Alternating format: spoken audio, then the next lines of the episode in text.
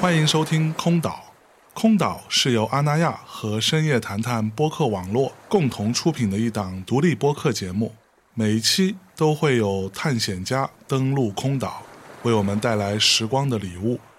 我们强调知识和感受的分享，试图还原每一位空岛来客当下的片段感悟。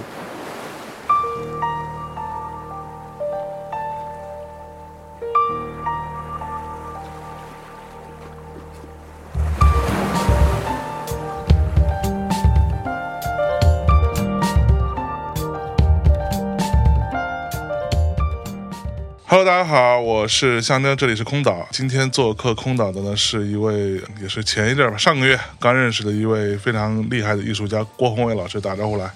大家好，大家好，我是郭宏伟，哎，郭宏伟老师，你先自我介绍一下，你是干嘛的呀？ 艺术家呗。 呃，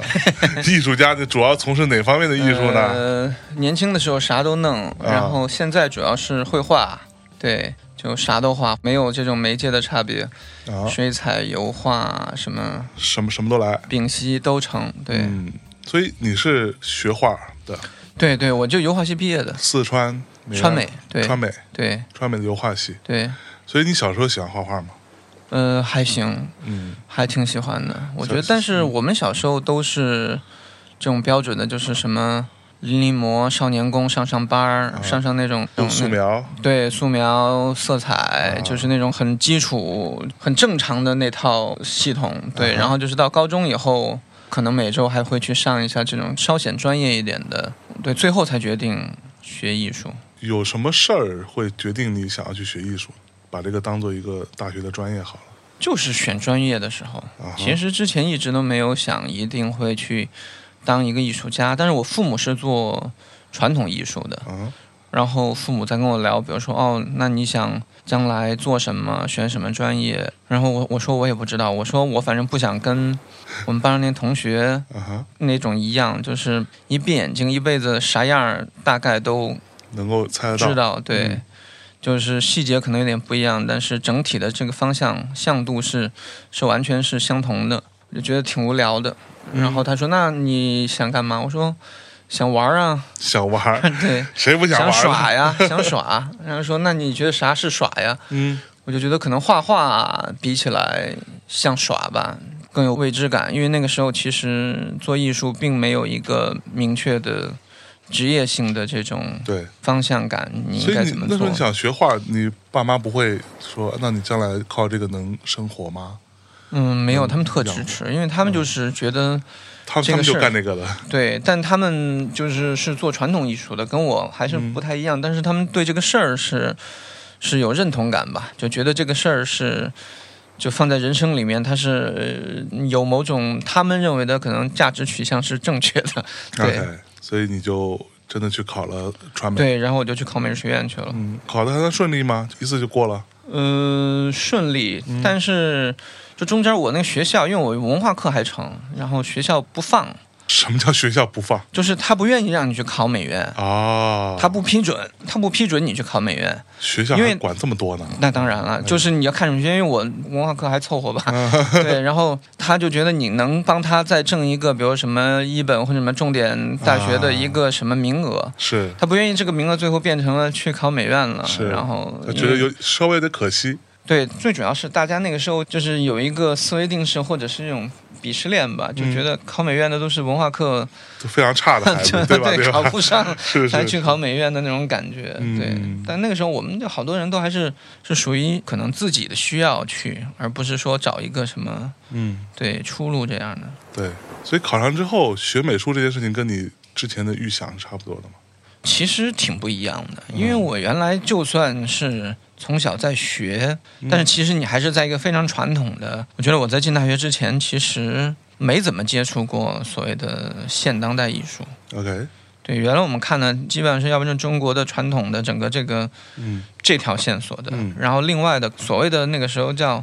这种西方绘画系统的，那可能也就是一些现实主义或者就道跟印象派这种很传统的、很学院的这种东西。但是可能进了美院以后，你就开始接触到哦，你发觉原来当下的艺术是这 样。 对，原来觉得犯神经病做的那些事儿，现在都是主流。是不 是？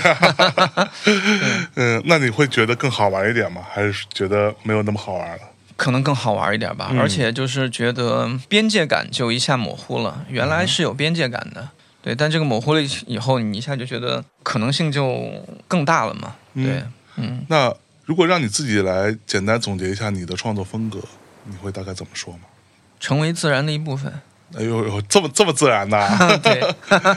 是不是？对，那你会喜欢那种什么大地艺术啊，类似于这样的一些概念吗？我觉得就是。比如说，我刚刚说成为自然一部分的这件事儿，也不是在于一个所谓的这种风格呀，或者是流派，嗯或者是一种艺术史这种线性艺术史里面，比如某一个时期，然后哪些人在这个上下文关系里面做的那件事儿，这不是这个，而就是你在做这件事儿的整个这个过程当中，其实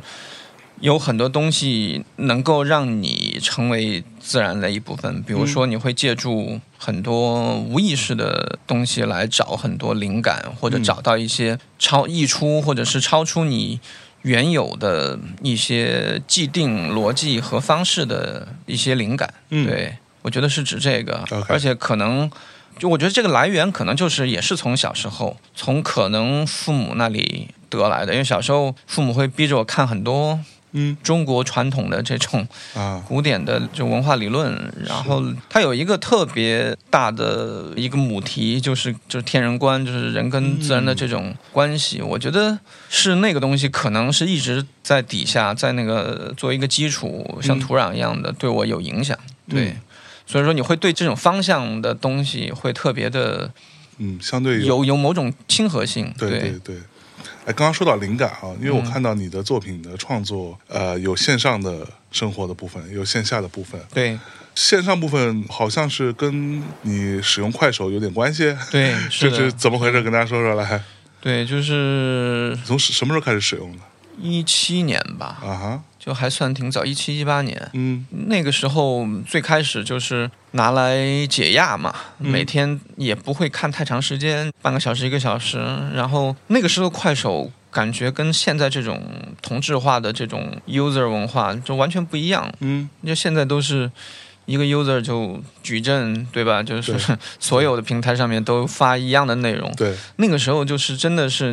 你对在这个平台上面的 user 跟那个平台上的是 user 不一样的。是差异性非常大。对，那时候快手是快手，快手的风格非常的鲜明，对抖音对是抖音，对，其实大家对东西是不一样的。对，就抖音就完全是那种城市化的、潮流的，然后就是这种感觉更也不叫精英吧，嗯就是更、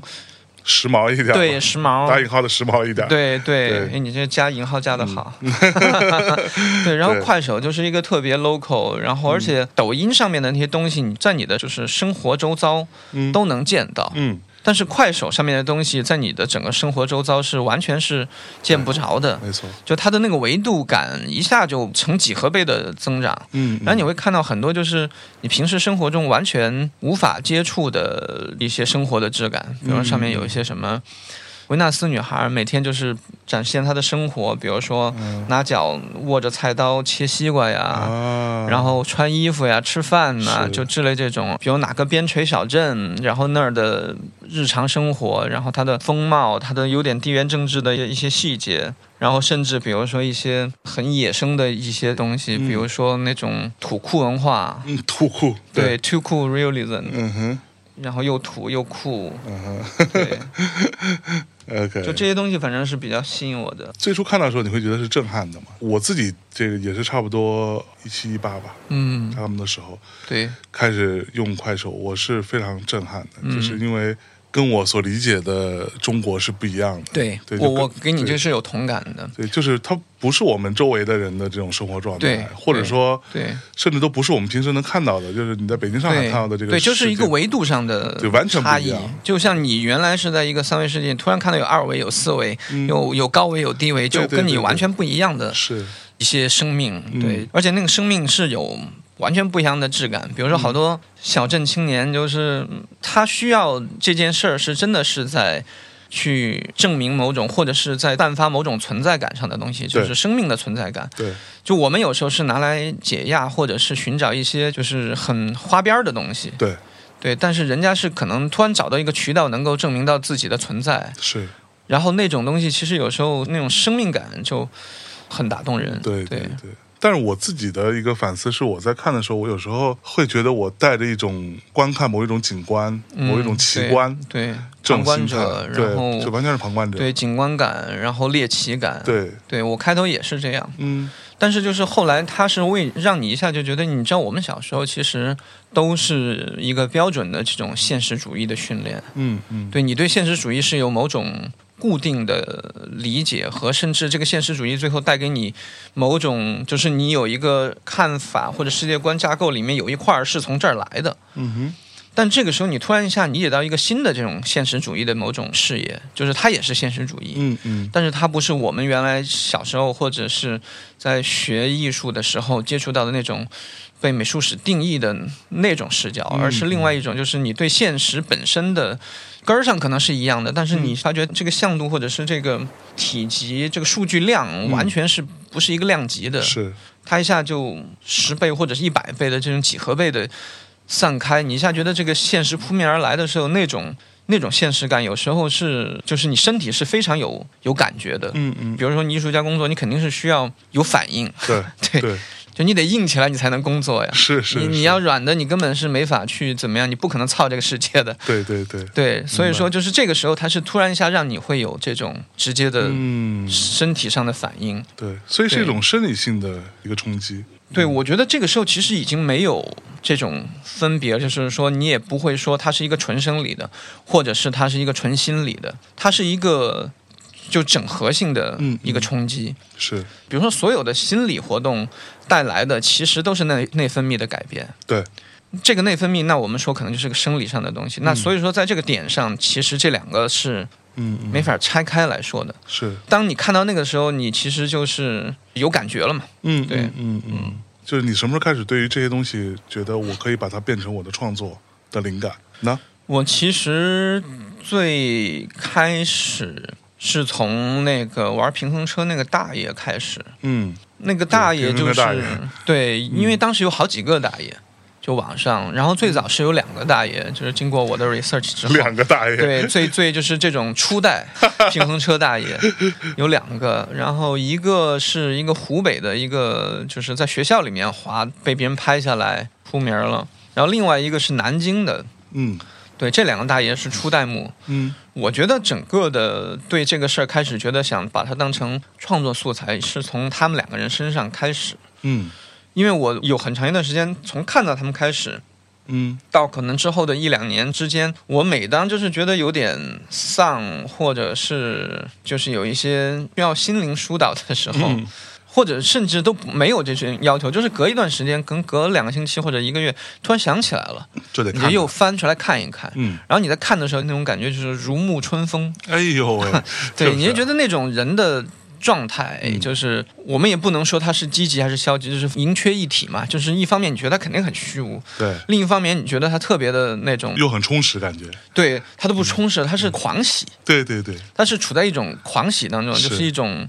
很入定，它是一种充满入迷感的，嗯，对，很像那种。民族学或者是人类学里面入迷术的那种东西，啊，然后我是有这样的感觉，从这儿开始，我就当你反反复复回去，就是一种回溯性的，比如说一次一次的去回头去看这个东西的时候，你会觉得对你的就积累嘛，某种感性上的积累，嗯就是到有一天我在想，就是想把它当素材，而且最开始我也一直想找一种更间接的方式。但我后来发觉，就间接的方式反倒在消解这种感受，怎么理解这句话？就是是间接的，就比如说，可能你不是直接把它像，因为绘画最简单直接的，就是把它当成图像素材，或者当成一个被画的素材，当成一个主题，嗯，直接去画它。对，这就是最直接的。然后呢，你也可以，比如说，因为这个可能更流行一点的就是 绘画的方式，就像你从一张图像转至。通过很多种方式把它最后得到一个结果式的东西，嗯是然后再把它变成像绘嗯画的结果一样的东西，这个可能大家会觉得更有意思，或者是更观念，对，这么一种它可能方式是说经过了很多道的翻译之后，变成了一个价值呃对上的对，结就比果如说，嗯，翻译也可以。我如果有更合适的，可能就是一种观念上的一种转换。转换，对，有点老气的这种，就是用词儿来说，就是转换。嗯，就你得有转换，对，对，但是这个转换有时候我会觉得反倒是层层在减弱、削弱这个东西，是，因为在转换的时候，其实还是在强调可能智性的东西，嗯嗯，一个人的智力的这种对逻辑上的。哎呦，你看我能把这个东西，比如说经常有一些作品，看到第一眼好是这个东西，但是他会告诉你一个故事性的，他会告诉你这个东西是是从什么什么变来的，什么什么又是从什么什么变来的。嗯，就是相当于，比如说我先买了个蛋，然后把它孵成了鸡。啊，鸡，然后我又拿去换了一只什么，到最后一步可能就是弄了一块石头，好，我把这个石头磨成了粉，涂在了一块那个板 儿上，就是类似于嗯，这样的一个东西。但是我是可能已经对这种转换的方式，我已经就是没有感觉了，就嗯觉得很标准逻辑或者是很观念艺术的方式，然后是也是一个就是打引号的观念绘画常用的一个套路一样的手。段，对，嗯因为我会觉得那干嘛呢？就直接用呗。嗯，对就是这些信息被你获取到，你就直直接把它变成绘画，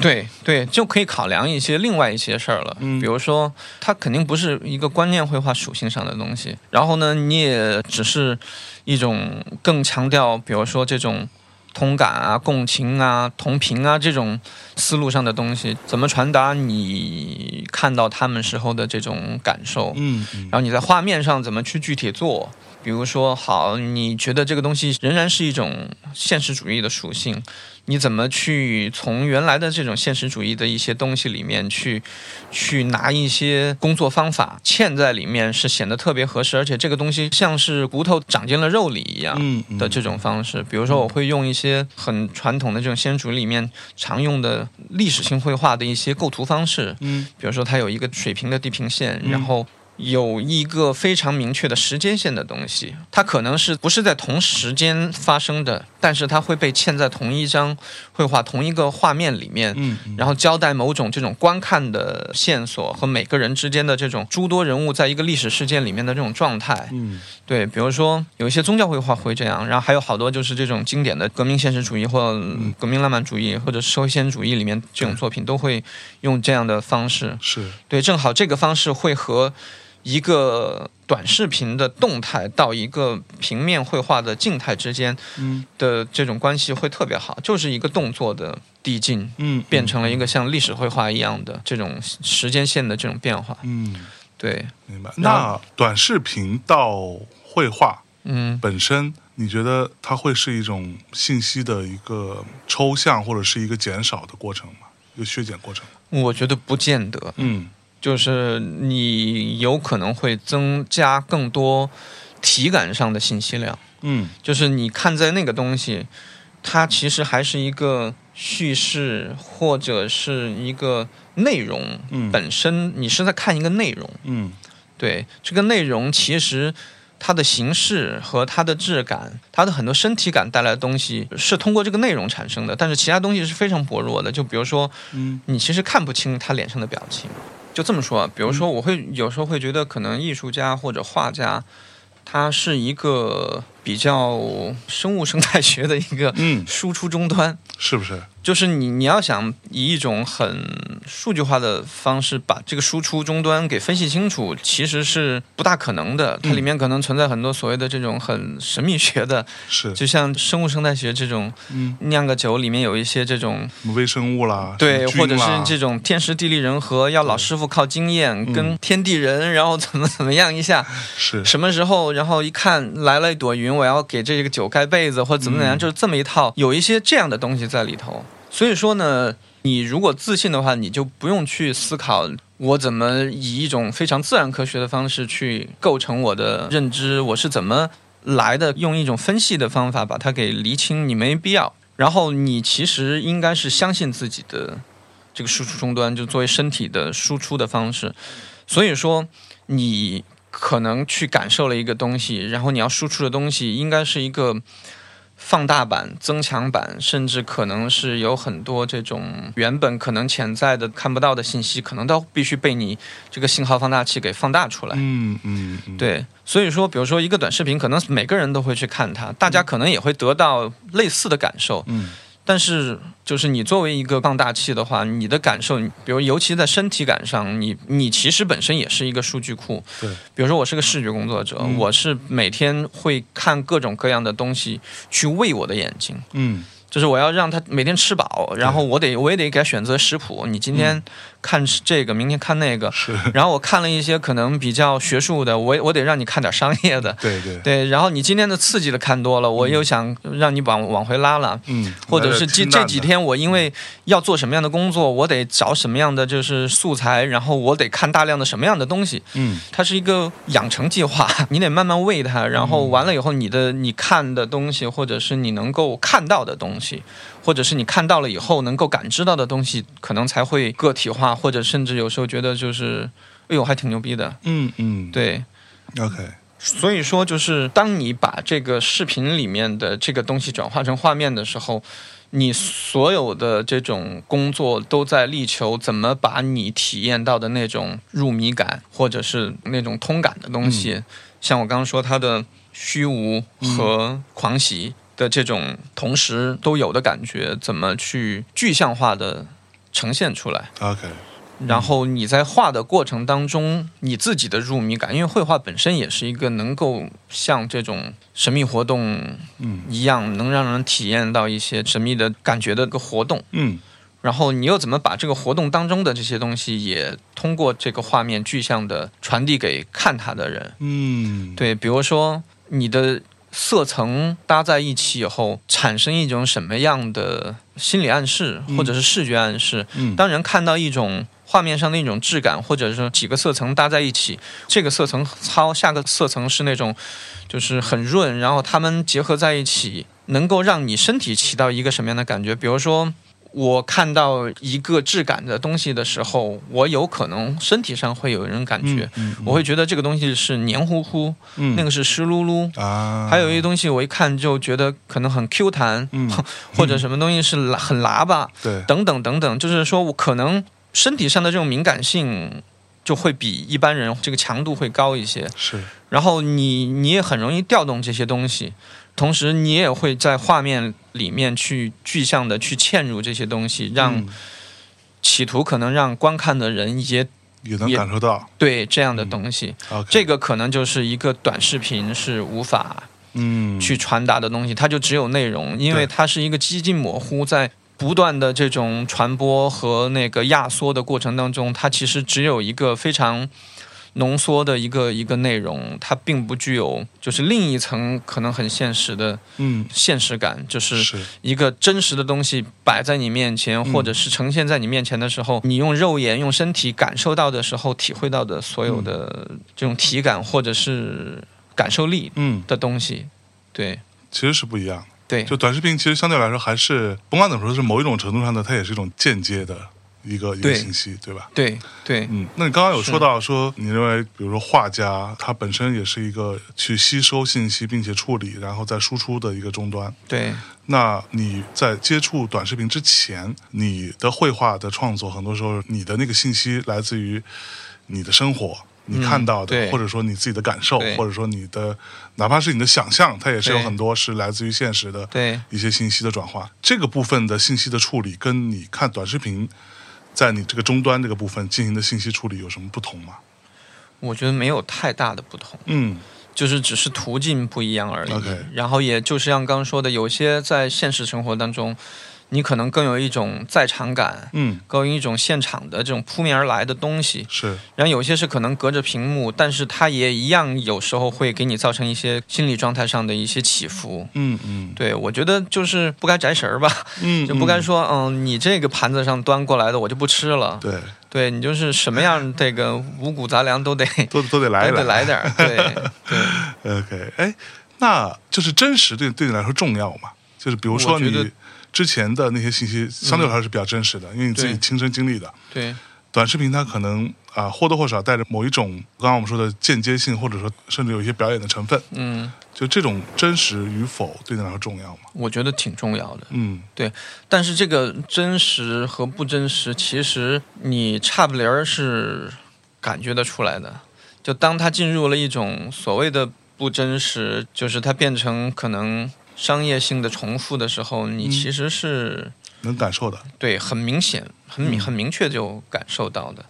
就包括是后来我邀请了其中一个大爷，然后去呃现场表演，去参加过一个就是艺术节项目，然后把是它吧对，然后把它放到我的那个画面前，人画合一的时候，这个时候就是又又有很多肉身感了，不是说你在视频上面看到他对一个在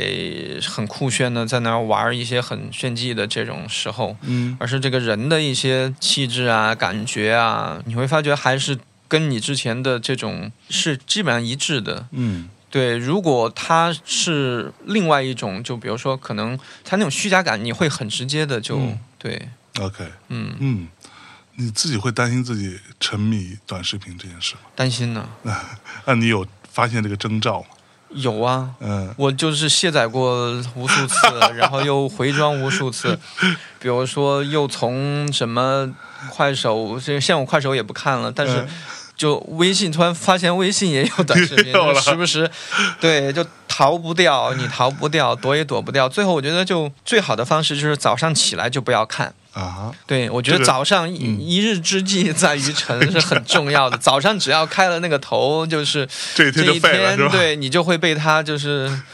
一直困 扰，对，就时不时就歇一下，然后就开始那个东西就是一开就上了贼船，下就很难了，对，嗯嗯对，我觉得这个东西是也是现在的一个困境吧，嗯就是、是全人类的困境，那短视频平台都有一个很大的特点，就是他们会呃有所谓大数据哈，也也有这种说法叫做养号，就是嗯，你这个号也是养成性的，对，你最终会看到什么内容，根据你看的内容，对停留在每个视频上的时间长短啊，包括对你点赞呐、或者对什么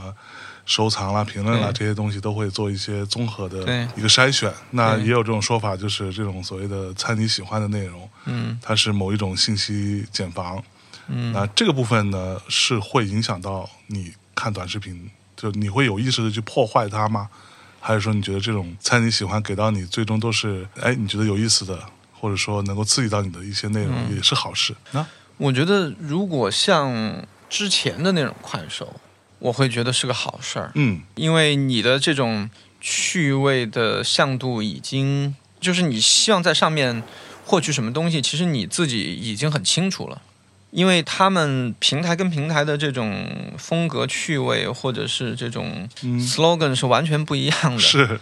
对。嗯但是现在，因为大家太同质化了，嗯所以说，现在反倒是我其实对这个事儿已经无感了，你知道吧？就是对这种，嗯因为你当你真正的想去找真正可能需要的一些稍微有营养的点的素材，我觉得我会去 B 站，嗯嗯嗯嗯， 对对，它会更信息量会更准确，或者是更考究一点。嗯，对相对来说吧，对，所以在那个上面，就是你也很广谱的一个信息量的获取，而且你嗯你觉得是必须得适可而止的，因为这种信息量会反噬你嘛。嗯哼，对，对，但我觉得就是你，你也觉得这种存在感非常的虚假，这种短时的这种嗯补给，然后是。对，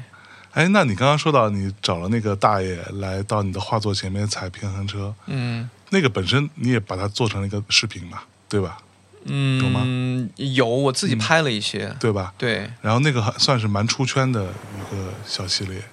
在一定哎，程度我还真的不知道，但是是有很多朋友看到别人发，对嗯然后完了以后回来跟我说刷屏了或者怎么怎么样，对，但是我觉得也还好，就可能他是出了艺术圈儿，但对是对也对没。也没有也也没有那么对，庞对大的流量对哈毕竟它不是一个真正能出圈的那种，对它还是一个比较特别的，它没有一个特别这种普适性，就它也很普适嗯性，但它的角度可能不是那么普适的一个一个角度，嗯对，但是它一定程度上，正如你刚刚说的，它有某一种刷屏的这样的一个作用哈，嗯呈现出来。我其实也看到过，我的朋友圈当时也有人发，是吧？对，然后觉得哎，这个还挺有意思的。那这种咱们不能说是那种特别巨大的普世的东西啊，嗯但是呢，还是相对来说更加大众了一些。对，对于你的作品的一些接收或者是认同，这个部分会让你开心的吗？嗯，我也不能说不 开心， 但是我嗯我其实就是对这个事儿没有没什么太大的感觉，嗯但是就是他有，我觉得挺好的，没有嗯也无所也谓，无所谓。我觉得吧，就“大众”这个词儿，有时候就我也不知道贬义的还是怎么着，感觉就谁不是大众啊？感觉是是，但是其实就虽然说可能你的工作是属于一个，甚至有时候你是必须强调这个质性的重要性，但是有时候我真的有点迷恋那些反制的东西。嗯，对，就我觉得有时候有些反制的东西有一种就非常野的，你对不知道哪里来的这种东西，嗯就是有一种破坏力。有时候你会觉得它生命的质感嗯在里头。对，反制的东西有时候甚至有一种野蛮。对你如果从一个可能这种文明的角度来说，你可以就比如说分析、批判或者怎么怎么样，但是你从一个生物体或者甚至就比如说开头说我说你跟这个自然的关系，嗯或者人本身的这种生物属性，你其实深深的体验到它是合理的。嗯对，当然可能有些事儿放你身上，你也觉得有点有点缺，有点嗯怎么怎么样，但是你会知道这个事儿，这个世界可 能可能就就这样，就这样的。就这样。对，对我也经常有这种感觉。对，所有以时说候你我会刷短视频，我觉得哇，原来我那会儿刚开始刷快手和抖音，我是大家同时，然后我就非常的感慨，我就还发了条微博，我说啊，原来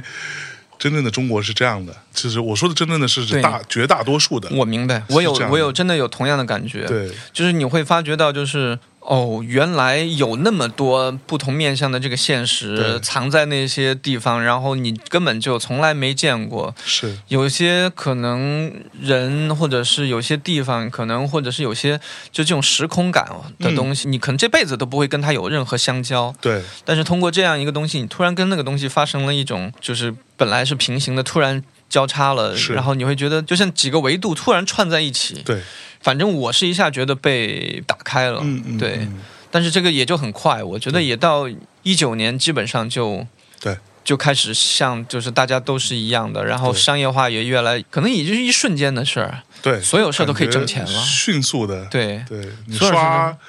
三个视频，有一个里边带广告的时候，你就知道这个事情已经差不多对了。对对对对，就马上就全部都可以挣钱了。对对对对，我们刚刚说的那个，在你的画作前边，画作里的本来的那个人，他在你的画作前面踩平衡车，嗯，我觉得它本身是一个很有趣的一个一种意象吧。你想，你的这个灵感和创作的元素是来自于短视频，然后最终你又把它变成了画作，然后你又把它拍成了一个短视频，又出现在短视频平台上。就这件事情对你来说是有一些启发，或者是你觉得是好玩的吗？是，我觉得挺好玩的。嗯而且就是就从传统文化来说，这种画中人就是一个很迷离的一种感觉。可能在真实生活当中有一个人，啊然哈后他被你画到了一个平面上，然嗯后人是会死的，但是画呢可以比这个人留的时间长很多。对，但有一天突然这个人走到了这个画面前，跟这张张画摆在一起，就是这种对感觉，其实是挺奇妙的。是而且关键是，这个人他也不是我，就是说去写生或者我认识的人，嗯，他是可能就我看到的，在网上看到的，他又是对一个低像素，然后有介质感这么一种方式看到的一个人，就好像比如说你哪天就一个书生突然在。街口，然后往城墙上望，望见一姑娘，然后觉得哎呦，嗯，然后那但是真就好嗯就远远的看到了一眼，其实你也没有真正看清楚，然后你回去就想，时不时想起就给他画了一张像。对后来突然你这张画挂在哪儿，然后人家觉得好看，然后这姑娘看到了，啊，姑娘走在画面前说：“哎嗯呦，这不是画的我吗？跟我一模一样。可说啊呢，嗯，然后书生在那儿一下，那你想想这个这个里面，对啊，就是这种感情上的这种东西，其实是还挺微妙、挺有意思的。对对呃对对。那你有想过说做短视频的一些创作吗？短视频的创作，我觉得就没必要在平台上去做了，因为那个嗯就是现在的这种方法论已经太对，明确了。然后你要一进这种，就完全是个洞穴进去了，肯定就就里面太深了，嗯也没有必要花时间在那个上头。嗯我觉得就是，而且你如果真正的从一个艺术家的角度去，而不是从经营一个号的这种 user 或者是一个网络管理者或者是网络经营者的角度，你从一个一个艺术家的角度去，你做出来东西可能放上去。呃，也有可能啊，就是别人会觉得，哎，这东西还成，但是也极大可能百分之九十九，可能只会在业内对，就比如说，哎，说哎，听说你那个拿短视频在做作品啊，啊然后只会有这样的结果。对，对，然后有些人说，哎，就是还行啊，或者有些人说你做的啥呀，嗯就完了。对，嗯，哎，那你会在意，就是你自己的作品出来了，你会在意外界的一些看法吗？这个没人不会在意吧？说不在意的人对装逼啊，那对吧？肯定都会或多或少会在意嘛。对，嗯，那你是那种在意到什么程度的？在意到，就举例子，比如说相比较一些短视频博主，嗯那他们就会非常在意。那嗯他的直接的评判标准就是这个视频发出来有多少量、多少人点赞、多少的播放，对对吧？多少的评论，对这是他们的衡量的标准。对它有一个非常成熟的体系可以对去参考。对，那你会在意到这个程度吗？应该不会吧？嗯，但是我们在意的可能还是系统内部对，的某种对，但有时候你你也会希望有些东西可能本来就是在跟这个系统内部较量，或者是嗯跟它博弈，或者是打太极，或者是有些东西你可能你就想用一些你们觉得不太合乎那个规矩的对方式来操作一下。嗯，但是你你你的这个面向和和这个对象是其实还是在这个里头，嗯，嗯，所以还是行业内或者说专业的一些看法，同行的看法，对，就类似于这是种整整个所谓的这个艺术系统的看法，对因为它艺术系统就很大了，里面嗯其实也有一部分是所谓的这种大众的观众，怎嗯么又说大众这个词儿？ 对，那你比如说有很多很多不一样的所谓的身份的。在嗯艺术系统里面的，但每个人看的东西也都不一样，嗯或者是对一个东西的判断都依据于他们的自己的这种身份，嗯或者是自己的这个职业习惯什么的。嗯，哎，对，我们在一个月之前差不多在阿那亚嗯，安达戏剧节的候鸟对这个部分，我看到你在那个这一届的晃神空间的嗯这个整个空间的绘制吧，对，这个部分的作品是你的，对叫史前巴洛克嘛。对这个好像熊猫这样的一个元素是很多次出现在你的创作当中的。嗯嗯对，熊猫对你来说是一种怎样的一一个意象呢？或者说，你到底想要在通过熊猫传达什么样的一些想法呢？这个我还蛮好奇的最早。最早也是，其实跟那些都同时期，嗯都是因为快手惹 的祸。看短视频，熊猫是一个我觉得还挺有趣的一个这种主题也好，对象也好，因为嗯我是成都人。啊、成都人都会跟人家开玩笑，就是说我们从小都养熊猫，然对后，当然不是说每个成都人家里发一只吧？ 对对，每有个这种人发一这种只，笑话然后对，这是一个大家都爱说的梗。然后呢，因为你小时候这个东西，你知道外界或者是整个这个世界对他来说很稀奇、很很独特，但是你发觉就在你生养或者是你长大的地方，它就是一个特别常见的对象。嗯然后你随时想看，你就可以马上能看到它。对，对，动物园里，对吧？然都后什都么有繁殖基嗯地，然后对， 就是都，它是一个就是离你非常近，然后没有一种就特别很多地方，特在日本就熊猫变成了一种有偶像感的，对对它就像个偶像一样，像一个去追一个什么歌星和那个、嗯电影明星一样电影明星就是这种追网红或者这种的概念是一样的，嗯对，但它对于我来说，就真的就是一个，其实你看着它，你也没有太多感觉，因为你见多了， 见怪不怪了。然后，但是突然一下嗯，看短视频的时候，突然发觉就是上面有很多熊猫视频嘛。对。当你看了第一个以后，你就属于那种也是掉坑里了，对而且你会一不小心发觉，哎，我怎么看了五遍了，看了十遍了。对，实际上就是很无聊的一个打了个滚儿啊，谁给了谁一巴掌，谁从谁摔哪儿摔下来了， 对，都有这种，对然后对谁啃东 西啊，然后谁就望着天，然后这样憨着呀，就就全是这种，就 是他的这种日常。然后你突然发觉这个东西太有毒了，嗯，你在想哇，为什么那么有毒啊？那为什么我原来小时候没有这种感觉？你小时候没有觉得这东西那么没有，嗯那完全那么没有，稀奇也没觉得它萌，也没有觉得它那么可爱嗯治愈，什么都没觉得。所以你小时候有摸过吧？我摸过，我听说成都以前好像是花个钱是可以抱着拍照的什么的，啊，呃现在好像不行了。成都那个繁殖基地，我记得当时有一个我的考前班同学，因为我们画画都会上考前班嘛， 对，考前班同学，然后他后来反正也都是学的艺术专业的，他妈妈是那个繁殖基地里面的一个工作人员，嚯，对，然后他就一直在跟我们说，熊猫不是那种卡哇伊的东西，熊猫是猛兽，熊猫是怎么怎么着，熊猫怎么怎 么着。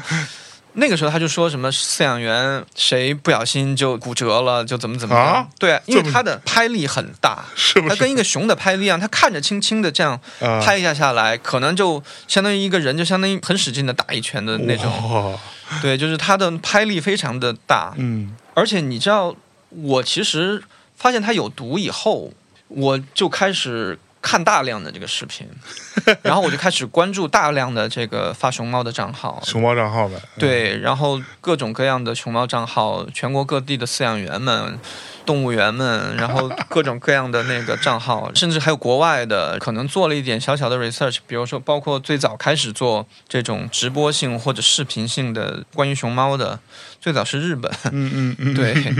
嗯日本是最早开始把这个东西当成一个流行文化，去用视频的方式，用全天候二十四小时直播的方式，然后来做，是才会有后来，比如说中国的或者是其他国家的，就世界范围内的这种熊猫直播，嗯，就经常就是动物园就是二十四小时，砰，放一摄像头就跟他对，播反正你想看就去看，对，对然后有几只就不同机位或怎么怎么样这种对，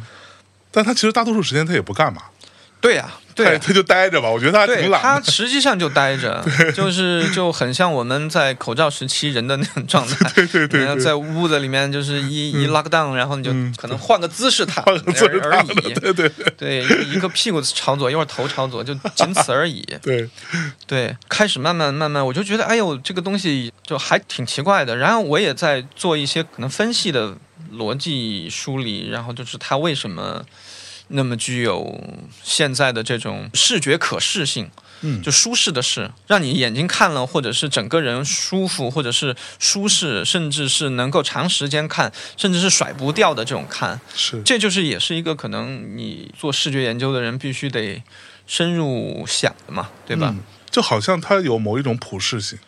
对，就好像所有人都爱，基本上没听说有谁讨厌熊对猫的。对，而且这个熊猫是完全可以弥补很多这种什么。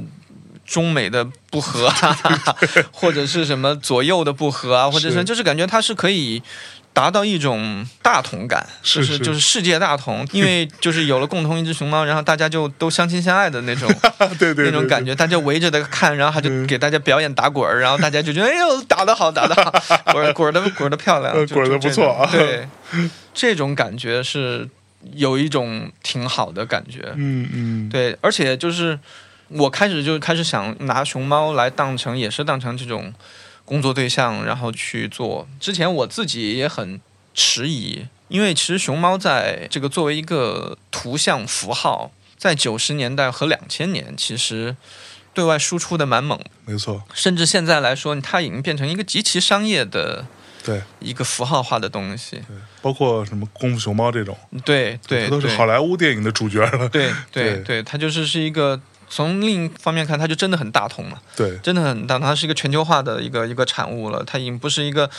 虽然说是民族性的一个文化符号，但是它已经变成一个非常全球化的、嗯，一个非常资本的东西了。但后来我就觉得，就是好像也没什么不行，你感觉就好像在接手一个已经没有生命力的一个老品牌，一个几百年的一个非常衰老的，就是没有新意的品牌。然后呢，你看能不能给它注入点儿新鲜的活力，然后把它盘活的那种感觉，然后让它来个第二春或者怎么怎么样的那种感觉。对，对，所以说我就也是可以弄的，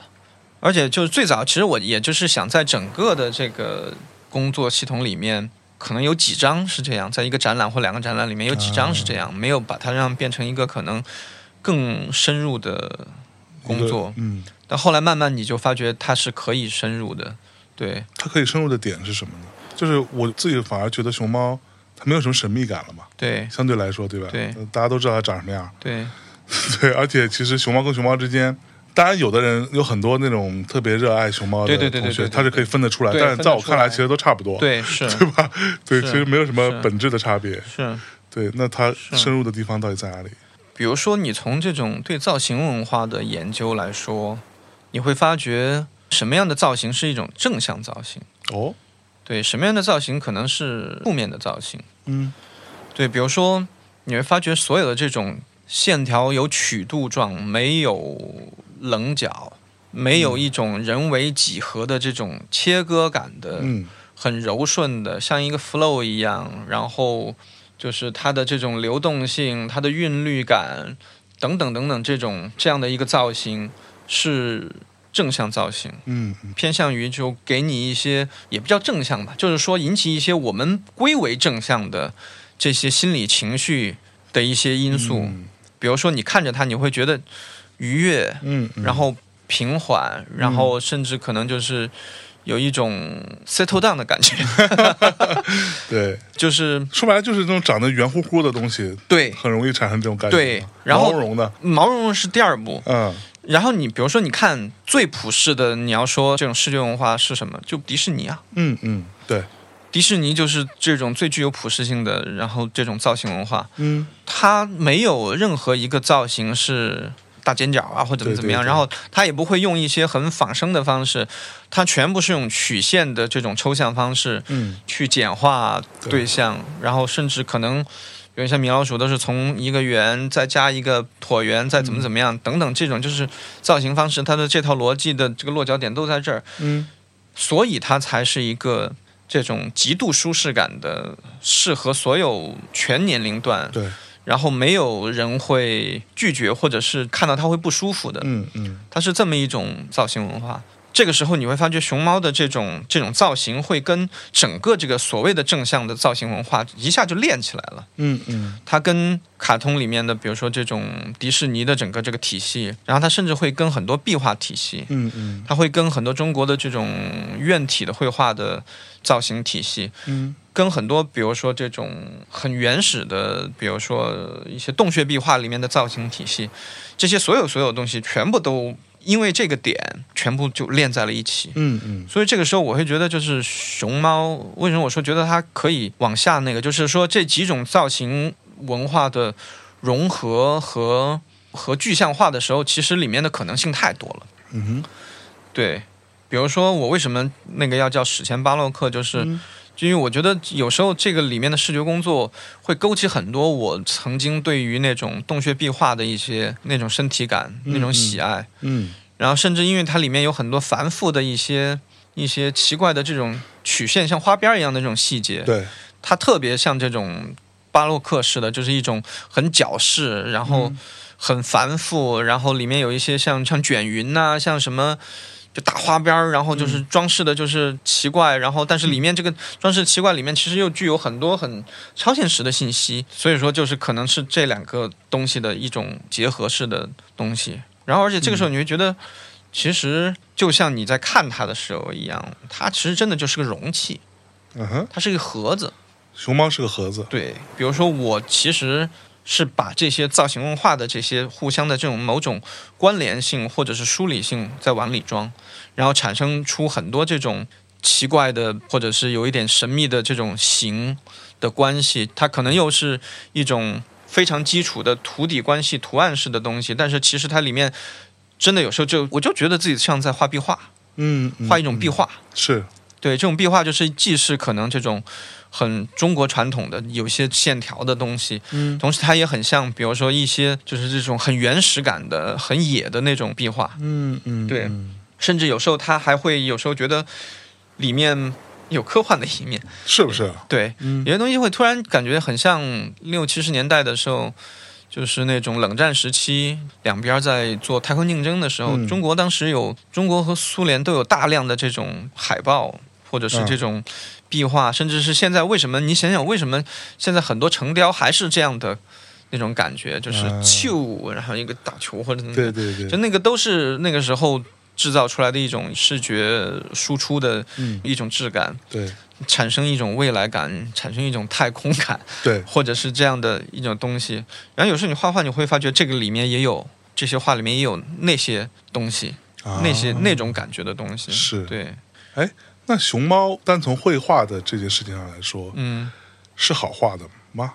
其实是不难的吧？对呀、嗯因为它形很简单嘛。对，对，所以说在这个简单的形里面，而且我之前有朋友就说，哎，怎么感觉你画来画去好像就没画几只熊猫？就是我说那形比较简单嘛，它动没一画动。几 只，就是你真的让它挪个十度，或者嗯从四十五度挪到六十度，你其实也不会觉得那个形有它那么大的差别。 是是是，对，因为它就是一个像一个球在挪动一样 对对对这种感觉嘛。然后当它可能就是花纹，比如说整个这个黑白的涂底关系，嗯可能有一点点扭动啊，或者怎么怎么样的这样的一种方式。是对，但是我觉得这个就是最好的，就是嗯容器就是越简单越好啊。是，就如果你是一个复杂的容器，你这要是要把它开关开的。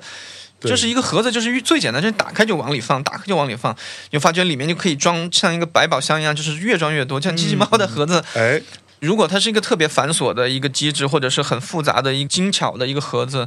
它反倒是没法去装一些，就你装进去，人家就到时候就买椟还珠了嘛，对对对吧？你是其实盒子就是一定要非常简单，然后在嗯这个简单的盒子里面，你就可以装极大的信息量和这种造型上面的这种可能性，嗯去编排，去做很多这种尝试，对。是，哎，那你在候鸟的营地上，这个《恍神空间》里的这个创作，当时是当他们跟你说，哎，咱们一起来搞这个吧，你就想好了我要画熊猫了吗？嗯，对还是说你到了那儿之后再去做？对，因为就是一个壁画这种像度的东西，嗯，然后那就是熊猫，我觉得因为那个熊猫画的时候，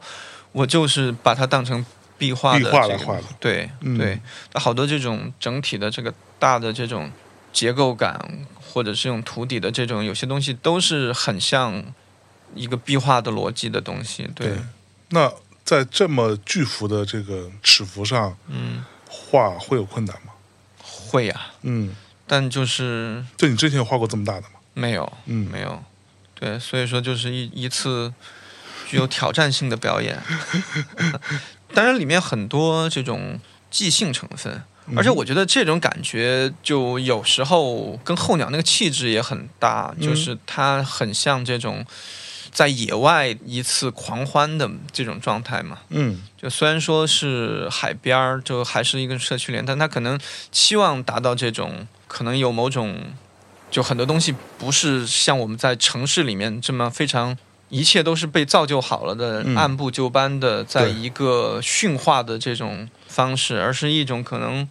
有点要暴走或者要脱离这种驯化的这种状态。你去画这个大的东西的时候，一面墙所谓的这些造成的困难或者是不舒服，嗯其实就很像你在野外，或者是像就是你可能自己憧憬的，或者是自己在演的是我是一个原始氏族部落里面 的祭司和或者是什么师傅，然后是在那儿画一个图腾的那种感觉，嗯嗯嗯对，因为它本来就很像图腾了，对就对那种东西，对，对，然后我是觉得自己演的是这个角色，对你还有 role play 这个部分呢， 对。 嗯然后你可能比如说那个脚架，因为我对洞穴壁画比较痴迷嘛，嗯然后看过很多就是 research，就是发觉其实有一些原始人人家也要搭脚架，也要搭架子，哦是吗？对，而且人家是有周期和这种，就是有很多东西是你以为人家很很没有规划，嗯其实，在没有规划这种前提下，人家其实已经有相当的规划了，啊因为否则他。不会达到最后那个样子，因为他们的工具不像我们现在那么丰富。对，他们去准备那些工具做这些事儿的时候，就已经是在他们那个时候的那种嗯状态下和这种生活的背景下，他们已经是非常有规划了，说不定也是非常专业的艺术家们这种。对对，就不是那个时候没有，也不叫艺术家，就是他是跟神职员人员是一体的嘛，嗯嗯嗯姑且称之为神职人员，就是他们的可能这种带领大家一起过精神生活的人， 嗯嗯对，文文化人儿，文化人文儿化 人，原始文化人啊原始文化人儿，对。 ，OK，嗯，所以那最终呈现出来的《恍神空间》的这个作品，你是满意的？我觉得就是你不能拿那种在工作室完成一张画的那种那个标准画的那个标准的那个满意来衡量它。嗯但我觉得自己就演的还挺嗨的， 对，就是是你画了几天嘛？最终画了三天。三天，对，第一天打行，第二天差点中暑，我听说了， 是 对，差点儿嗝儿掉，就缓了好久，就是才缓过来。对，嗯就是那个西晒太狠了，对，然后而且你在上面，然后你可能你要绑那个防护的东西，然后啊就是很热，里面全部湿透了，哇，然后啊全部湿透，海风一吹，然后在那个西晒太狠 了。就是三点到五点，然后是你就突然发觉就，哎，我怎么有点不舒服的感觉？嗯，本来我想坚持干一下，就越来越不舒服，越来越不舒服，就突然觉得就胃很难受，然后就感觉这种从里到外的开始凉透了，然后就是那种感觉就哦，那就是是嗯就要中暑就了，是就是就中暑了。对，对，我就赶紧下来，然后鸟麒麟的烧了一壶热水把我救了，哎呦喂， 真的，嗯就喝热水是有作用的。 对， OK，嗯，我发现矿石啊这件事嗯情，好像你也还蛮喜欢。对我对自然对形式是就是相当着迷的。对嗯，，这矿石是怎么回事？跟大家简单说说呗。哇，你这你事儿你简单说说可就简单说说，可就简单不了 了，是吧？对。你从什么时候开始收集矿石的？矿石很早，我其实很小时候，我觉得有时候我真的觉得你的所有的，当然这个东西已经是非常成熟心理学，就是嗯一百年都这么认为了，就是你的所有的成人后的你的整个的你的三观，你喜欢做什么事儿，不喜欢做什么事儿，喜欢什么样的人，想成为什么样的人，讨厌什么样的人，都是被你的童年已经完全决定了。是，这个童年的这种种子实在是太强大了。嗯对，然后我父母是单位是那个叫什么冶金啊地质勘察局，这个单位的街对面是地矿局，四川省地矿局， ，OK 整个就是那一块儿全部是这种地矿冶金口的。啊。然后呢，可能到八十年代末九十年代初就已经开始有市场经济的这个这个复苏嗯，的时候，是改革春风吹满地对对，改革春风吹来的时候，然后那些门口就是那些原来的这种国企单位，它门口就开始有一些小卖部了，嗯或者一些一些商店，它就开始卖很多矿标，啊，什么化石啊、水晶啊，然后三叶虫啊，然后一些这样的东西。我爸爸也喜欢这样的东西，嗯然后比如说，我还记得我小时候最喜欢就是当你生病，比如说放假，就是生病请假在家的时候，嗯哼看的最多的其实是翻百科全书的彩页。啊，就这个东西对于我来说，就也是你你我我从小就有一种博物学梦想，你知道嗯吧？是其吗？实是 吗？对，就我觉得跟当艺术家的这种想法是并排的，没有谁谁高谁低。哦，就原来我小时候觉得，哇，你要是长大了，然后当一个博物学家，做这种广谱性的这种生物学研究，跟大自然接触，就在大自然里面，然后你可能。比如发现了一个一个一个蝴蝶，后来命名叫郭红卫蝶，哎然后、呦，这还挺牛逼的，是吧？嗯对对，想着就那个跟猩猩比一个什么手势，他就过来了，然后他称兄道弟，你哎就觉得呦，对啊，你就觉得这个你有通灵的那种状态，你知道，就就就觉得特别的特别的厉害，特别的是牛。对，所 以说你小时候每每次放学回家都会经过那些商店，嗯啊你都会去看，哎呦，水晶怎么样？然后你会攒着零花钱去买块什么。就是水晶的那个晶柱，然后拿来玩啊，会觉得嗯是觉得那个东西很神奇嘛。嗯嗯我觉得这可能就是一个根儿。啊，然后工作上真正涉及到这个是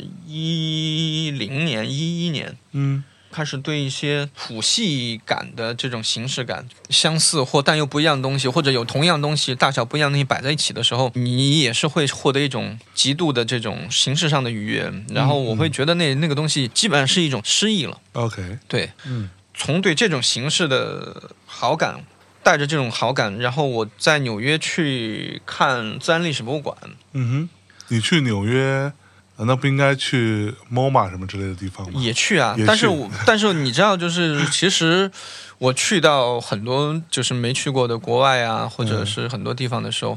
我其实看自然历史类的东西和看艺术类的东西是一半一半的。哦，真的，对嗯，我特别喜欢看，自然博物馆，对对对，自然历史类。而且你也会去去思考每个馆的那个陈列的方式的的差异，到底想做什么。然嗯后我现在见过的最好的矿石收藏就是伦敦和纽约。哦，对，是当然听说法国也挺好的，但法国我没去过。你还没去过巴黎自法然国历史博物馆，对我没去过法国。巴黎自然 历历史博物馆也嗯很厉害，是而且那个有一个哲学家作家，我还蛮喜欢的，叫那个卡罗瓦嗯 Roger Calowa，他写了一本书叫《石头的笔记嗯》 （The Writing of Stones）。嗯，他就是一个收藏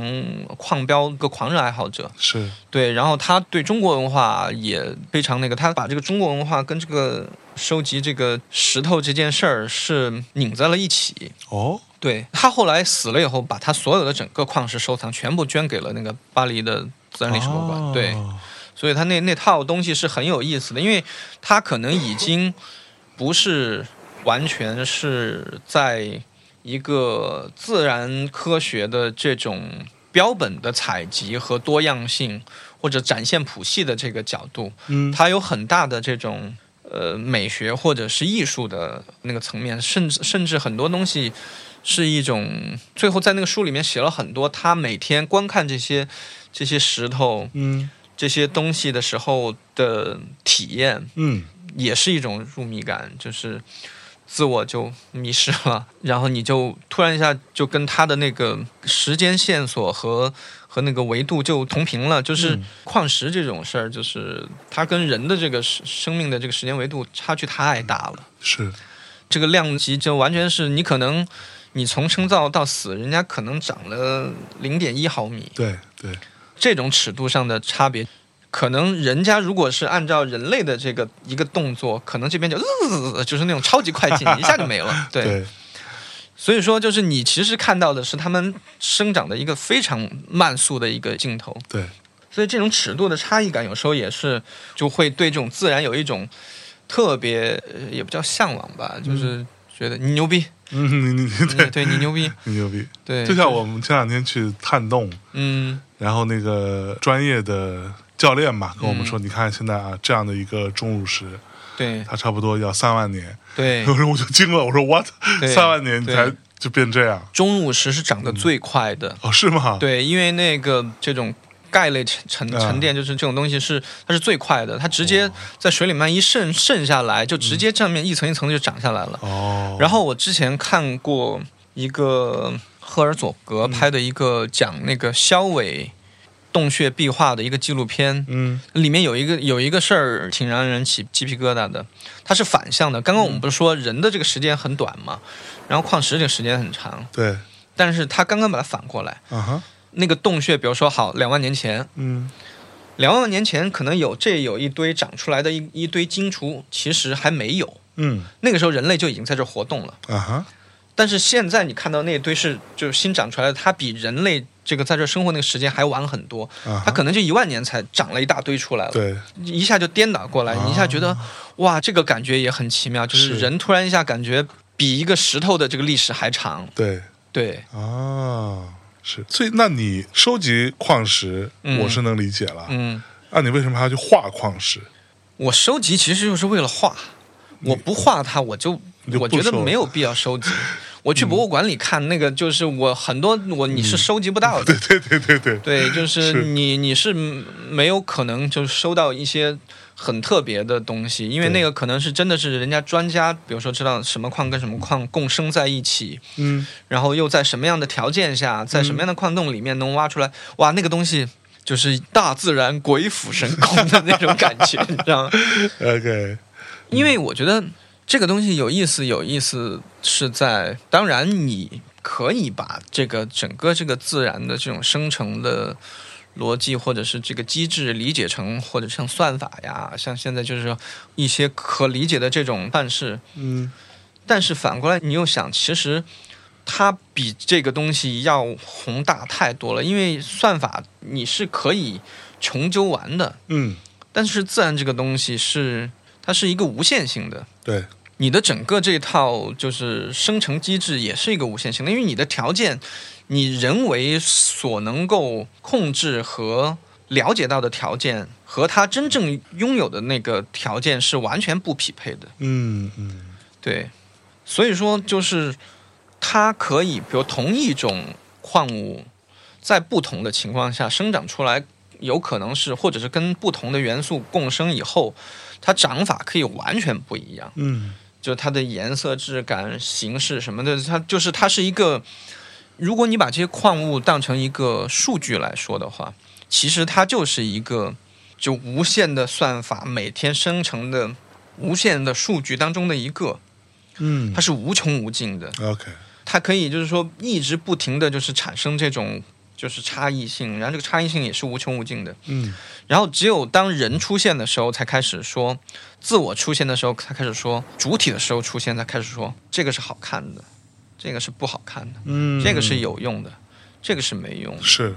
而真正的那种自然状态，就是一种强大的无意识，就是它是一个巨大的、无限的一个有机体或者是一个生命体， 嗯但是它没有意识，它全部靠内在的一套，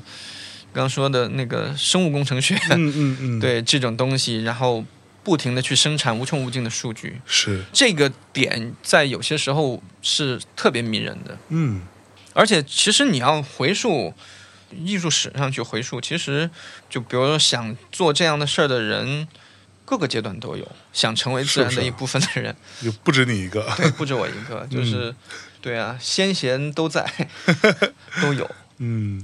那对把它画下来的意意义是什么呢？画下来就是你体验它形成的整个这种过程，因为因为我用的是水彩嘛，对，水彩是一种，它里面有很多的这种物理上的不可控性，就是它是具有一种非常明确或者是很显性的自然属性，嗯，就是它的流动，对，然后它携带颜料和其他携带颜料的颜色之间咬合、重叠。然后甚至是很多可以模仿压力、压强，嗯甚至这种地层的覆盖等等的这种关系，就是整整水的整个这个张力的所有的关系，完全是可以去模仿岩石可能在几千万年生成的时候的这种力的关系。嗯所以说，其实你画的时候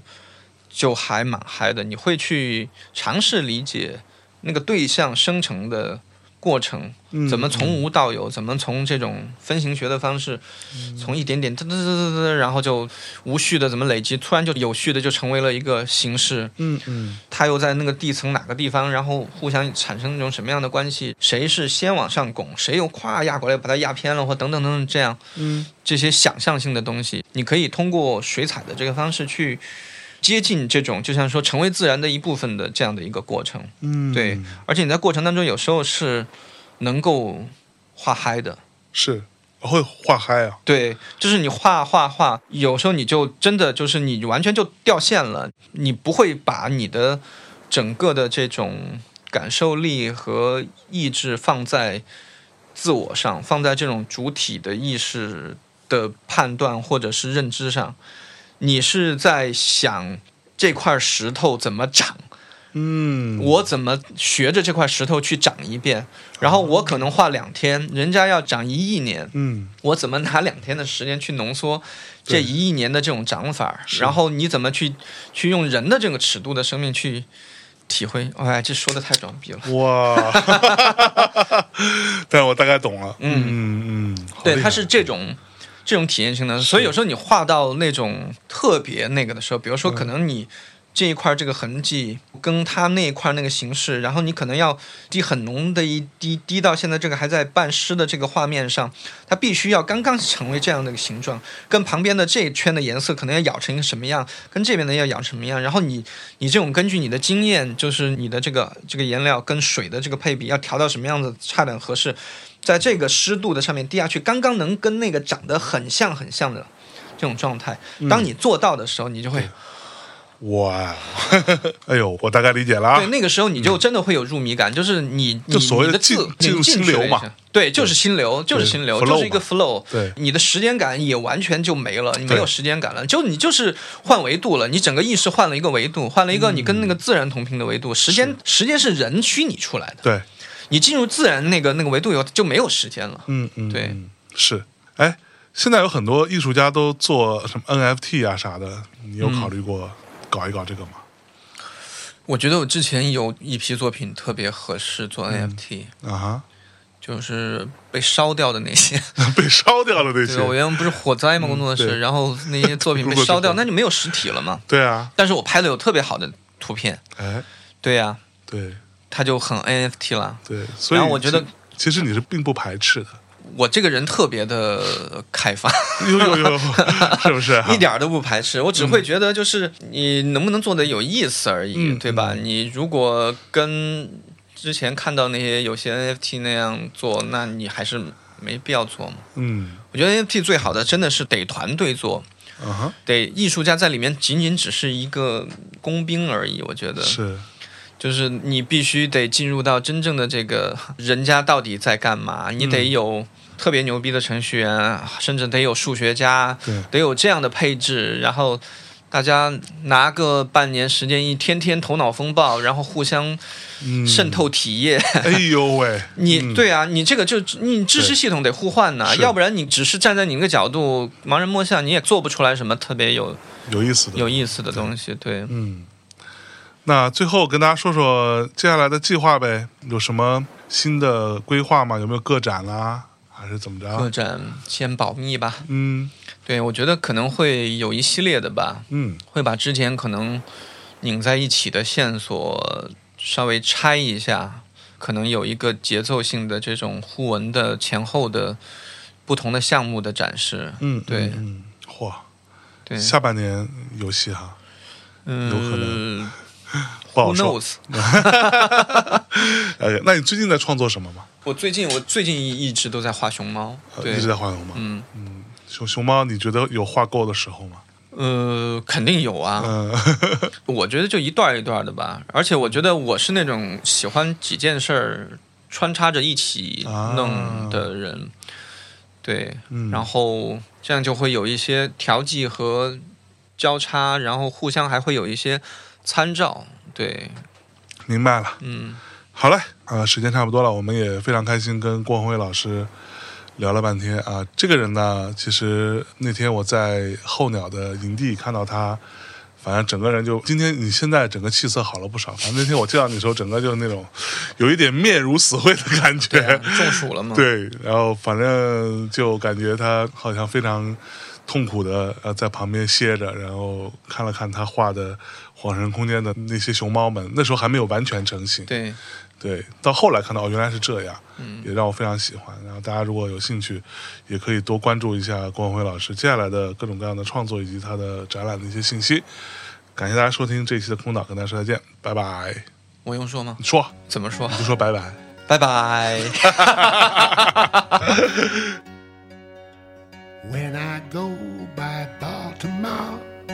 need no carpet on my floor, you come along. Follow me, we'll go down to Galilee. Green, green, rocky road,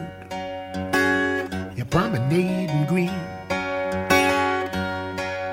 Tell me who you love, tell me who you love.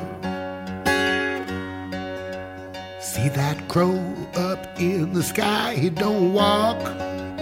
He just fly, he don't walk. He don't run, he keep on flapping to the sun. Holland green, green, rocky road. You're promenading green. Tell me who you love, tell me who you love. Little Miss Jane, you run to the wall, don't you stumble. Don't you fall or don't you sing. Don't you shout. When I sing, you come running out. Holland green, green, rocky road. You're promenading green. Tell me who you love, tell me who you Uh-huh.